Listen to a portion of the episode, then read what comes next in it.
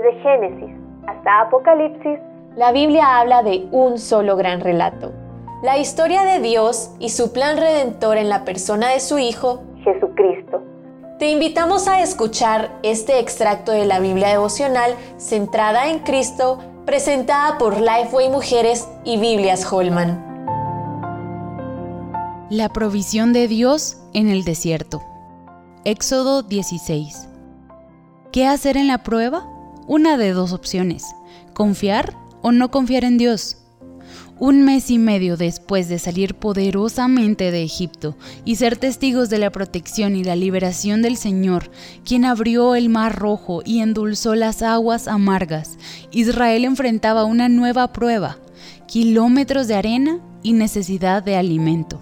Era el momento de decidir si confiarían en que Dios proveería el alimento. Ellos escogieron no confiar y murmuraron contra su libertador. Pero Dios en su sobreabundante gracia les suministró alimento de sobra por medio de codornices y maná. Dios proveyó para el hambre física del pueblo de Israel a través del maná y siglos después Él proveería para nuestra hambre espiritual a través de Jesucristo. El Nuevo Testamento declara que Él es el pan de vida que descendió del cielo y da vida eterna. En su infinita misericordia, Dios entregó a Cristo para que tengamos vida eterna. Él es suficiente para satisfacernos en este peregrinaje terrenal. Con Cristo lo tenemos todo. Sin Él no tenemos nada. Así como el maná fue una muestra de la gracia de Dios, Cristo es la muestra de la gracia para nosotras. No merecíamos ser reconciliadas con Él, porque nuestro pecado acarreaba la justa consecuencia, el infierno y la eternidad separadas de Dios. Sin embargo, a pesar de nosotras, Él en su gracia sublime perdona nuestros pecados y nos da vida por medio de Cristo, el maná propicio para nuestra hambre espiritual. Esta misma triste reacción se presenta múltiples veces en nuestra vida y de la misma manera que los israelitas decidimos no confiar en Dios y olvidamos con facilidad su cuidado y bondad que ha mostrado hacia nosotras en el pasado.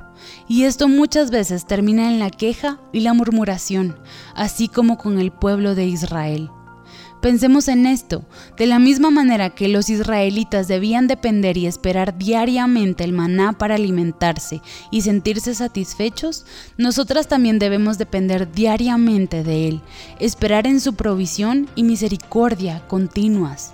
Él puede satisfacernos en medio del sufrimiento, la inseguridad, la soledad, las dificultades económicas, los problemas matrimoniales o los problemas físicos, no importa cuál sea el desierto en que nos encontremos.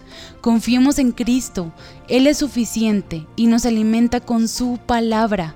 Abandonemos la murmuración y la queja hoy mismo y encontremos satisfacción en el pan de vida que es Jesús.